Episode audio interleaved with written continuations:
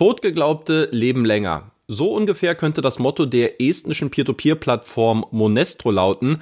Eine Plattform, die fast zwei Jahre lang inaktiv gewesen ist, jetzt im Mai 2021 aber ihr Comeback gefeiert hat. Während meines Aufenthalts in Tallinn habe ich mich mit der Plattform getroffen, um mehr über die Entwicklung der letzten Jahre, das aktuelle Risikomanagement und die zukünftigen Pläne von Monestro zu erfahren. Einige Aussagen sind dabei auf großes Unverständnis bei mir getroffen, andere Entwicklungen würden hingegen dazu führen, dass ich kurzfristig sogar bereit wäre, die Plattform mal auszuprobieren.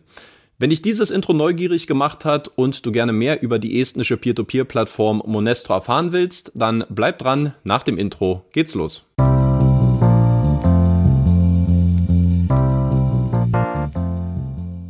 Herzlich willkommen zu einer weiteren 360-Grad-Analyse auf meinem YouTube-Kanal, heute mit einem Erfahrungsbericht zu Monestro. Wie immer in diesem Format werde ich auf alle wichtigen Informationen, Daten und Fakten eingehen von denen man im Vorfeld eines Investments wissen sollte. Und ich werde natürlich auch wieder meine eigene Bewertung und meine persönliche Sichtweise mit einfließen lassen. Fangen wir zunächst erstmal an mit einem ganzheitlichen Blick auf Monestro und schauen uns auch die Entwicklungsgeschichte der Plattform an. Monestro ist eine in Estland ansässige Peer-to-Peer-Plattform, die im April 2014 gegründet wurde und die operativ seit 2016 aktiv ist, nachdem man die Lizenz als Kreditvermittler von der estnischen Finanzaufsichtsbehörde ausgestellt bekommen hatte. Das Kreditgeschäft plätscherte danach einige Jahre vor sich hin, bis die beiden Gründer scheinbar so ein bisschen das Interesse verloren hatten und schließlich im August 2019 die Plattform anders auf Forderungsmanagement spezialisierte Plus Plus Capital verkauft haben. Nach einer Restrukturierung des Portfolios und einer neuen Ausrichtung des Geschäftsmodells weg vom Monokreditgeber und hin zu einem Peer-to-Peer-Marktplatz ist man seit Mai 2021 wieder operativ tätig. Trotz einiger Turbulenzen sind den Investoren in dieser Zeit keine Kapitalverluste entstanden, was man durchaus positiv hervorheben kann. Dann schauen wir als nächstes mal etwas genauer auf diesen neuen Gesellschafter bei Monestro, der aktuell 100% der Anteile an der Plattform hält.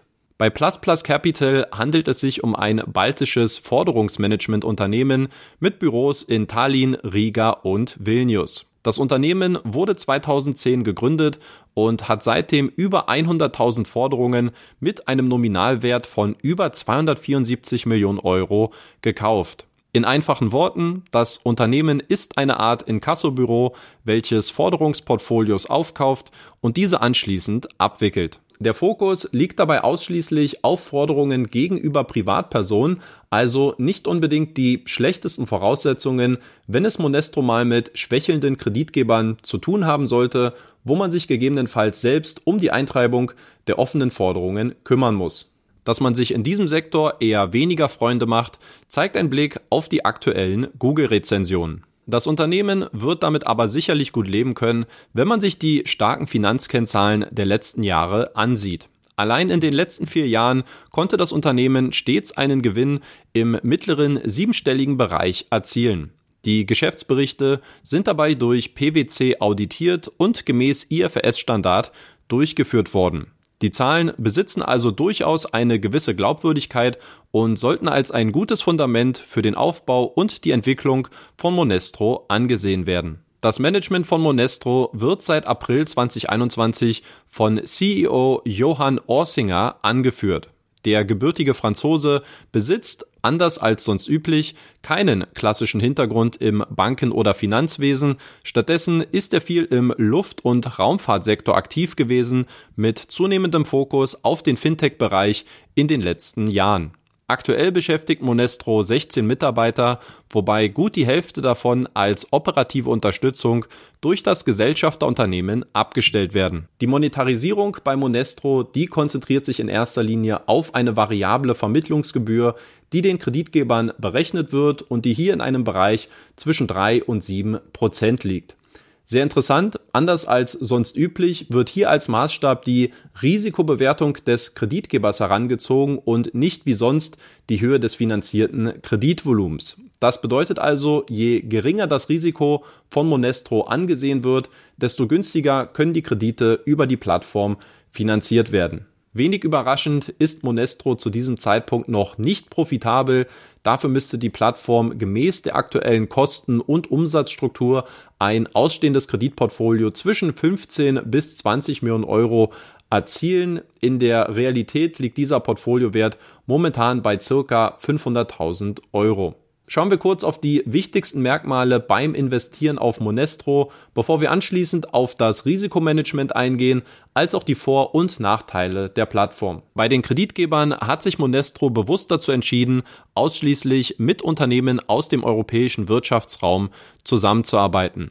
Aktuell können Anleger in Kredite aus Estland, Lettland, Litauen oder Island investieren. Die Kreditgeber auf Monestro bieten ausschließlich Finanzierungen in kurzfristig laufende und unbesicherte Konsumkredite an. Die durchschnittliche Kreditlaufzeit beträgt momentan vier Monate und die durchschnittliche Kreditsumme beträgt circa 300 Euro. Aktuell erhebt Monestro keinerlei Gebühren, weder bei der Einzahlung, der Auszahlung oder sonstigen Funktionalitäten auf der Webseite. Die auf Monestro zu erzielende Rendite wird auf der Plattform mit bis zu 13 Prozent angegeben und scheint sich damit in einem normalen Bereich für unbesicherte Konsumkredite zu bewegen. Auch die klassische Rückkaufgarantie findet bei Monestro ebenfalls Anwendung. Sobald sich ein Kredit mit mehr als 60 Tagen im Zahlungsverzug befindet, sind die Kreditgeber dazu verpflichtet, diesen zurückzukaufen. Dabei werden neben der offenen Tilgung auch die aufgelaufenen Zinsen zurückerstattet. Bei meinem Besuch in Tallinn habe ich mit Johann ausführlich über das Risikomanagement bei den Kreditgebern gesprochen und hier sind zusammengefasst einige konkrete Anforderungen, die Monestro an seine Kreditgeber stellt. Der durchschnittliche Skin-in-the-Game-Anteil, mit dem sich Kreditgeber an den Assets beteiligen müssen, liegt bei 15%. Eine durchaus interessante Komponente ist für mich die Voluntary Reserve. Dabei handelt es sich um eine Art freiwillige Rücklage, wodurch mögliche Kreditgeberausfälle abgefedert werden sollen. Das Konzept von dieser Art Sicherheitsfonds ist an sich nicht wirklich neu und innovativ. Plattformen wie Neo Finance oder auch Crowdestor haben sich in der Vergangenheit bereits ebenfalls daran probiert, allerdings mehr schlecht als recht. Auf den ersten Blick muss man sagen, dass es bei Monestro nicht unbedingt besser aussieht. Die freiwillige Rücklage beträgt bei der Plattform zwischen 0,35 und 0,55 Prozent der ausstehenden Kapitalbeträge aller Forderungen, was nach Adam Riese einem Betrag von 2750 Euro entspricht, wenn man, so wie aktuell, ein ausstehendes Kreditportfolio in Höhe von einer halben Million Euro besitzt. Also doch nur ein Marketing-Gimmick und ein kleiner Tropfen auf einem heißen Stein? Naja, vielleicht nicht ganz. In unserem Gespräch erklärte der Monestro CEO, dass man aktuell plane, die Rücklage um 300.000 Euro mit eigenen Mitteln zu erhöhen, wodurch plötzlich 60 Prozent des aktuellen Portfolios abgedeckt wären. We've been, uh, we've been asking the FSA if that would be okay with them if we go beyond the commitment of, um, of this voluntary reserve and say, okay, we're going to put 300,000 right away on this voluntary reserve. Uh, we're waiting for the answer. Because we wouldn't be allowed to do it without their approval. Laut dem Monestro-CEO befinde man sich aktuell in Gesprächen mit der FSA, was die Umsetzung dieser Einzahlung angeht, und er zeigte sich auch sehr optimistisch, dass man diesen Schritt noch bis Ende des Jahres vollziehen werde. Will it, will it be done by the end of the year? My expectation is yes. Mhm. Expectations.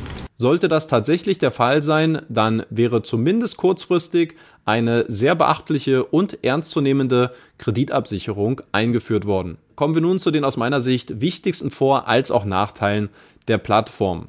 Positiv sehe ich auf jeden Fall die Regulierung von Monestro durch die estnische Finanzaufsichtsbehörde und Johann hat in unserem Gespräch auch einige sehr interessante Beispiele genannt, inwiefern sich diese Kontrolle und Überwachung auch im täglichen Tagesgeschäft auswirkt.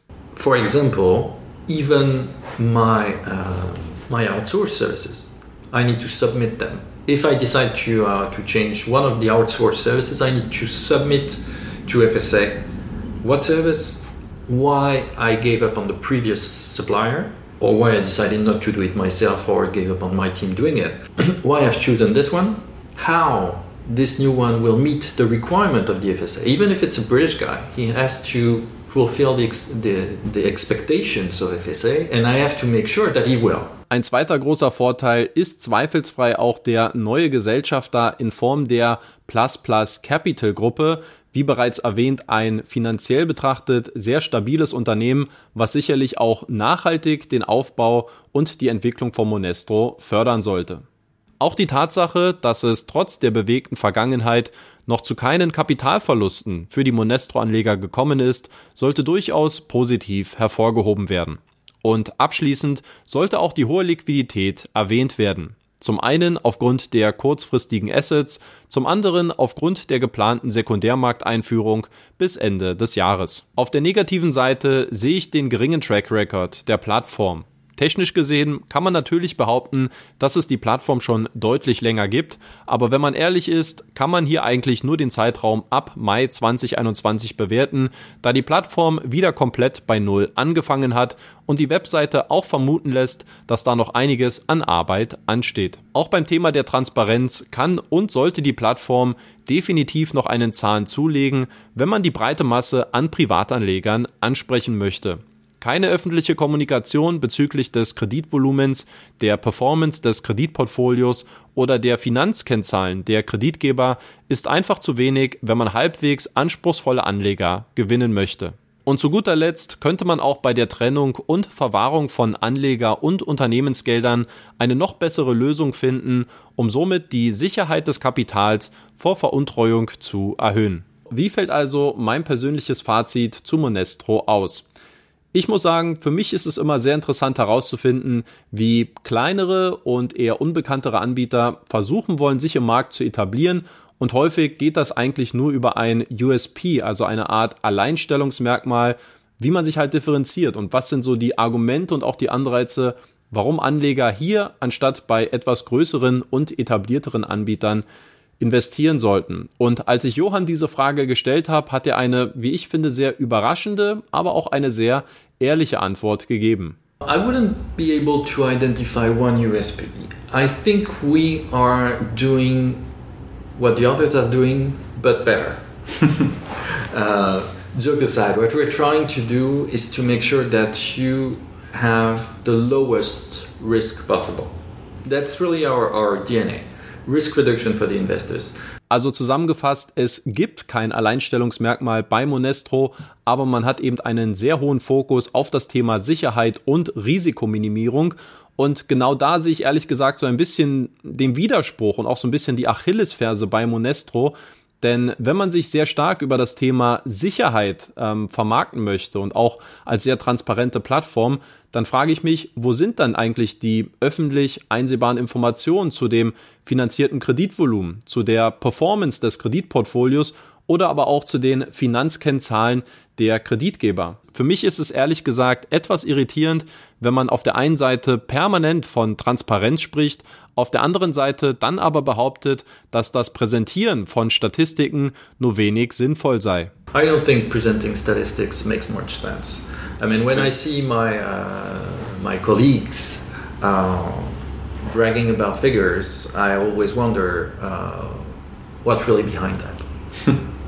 or what's behind if you don't brag about it. Ich denke, das Motiv ist in erster Linie nicht mit Zahlen anzugeben, sondern einfach ein realistisches Spiegelbild von dem abzugeben, wo sich eine Plattform momentan in der Entwicklung befindet. Und im Zweifelsfall, so zumindest meine Sichtweise, vertraue ich lieber einer kleineren Plattform, die dafür aber transparent ist, als einem größeren Kaliber, der hier wichtige Informationen seinen Anlegern vorenthält. Und ich glaube, dass das auch genau der Weg sein wird und sein muss für Monestro, wenn man sich eben langfristig etablieren möchte und einen Zugang zu einer breiteren Masse an Privatanlegern bekommen möchte. Das größte Faustpfand von Monestro, das sehe ich aktuell in dem starken Gesellschafter in Form der Plus Plus Capital Gruppe und auch die Erhöhung der freiwilligen Rücklage um 300.000 Euro wäre aus meiner Sicht ein kurzfristig betrachtet sehr starkes Zeichen und auch ein sehr starkes Signal um hier die Plattform womöglich mal auszuprobieren. Aber bis es soweit ist, bin ich dort eigentlich relativ entspannt und schaue mir das Geschehen bis auf weiteres von der Seitenlinie an.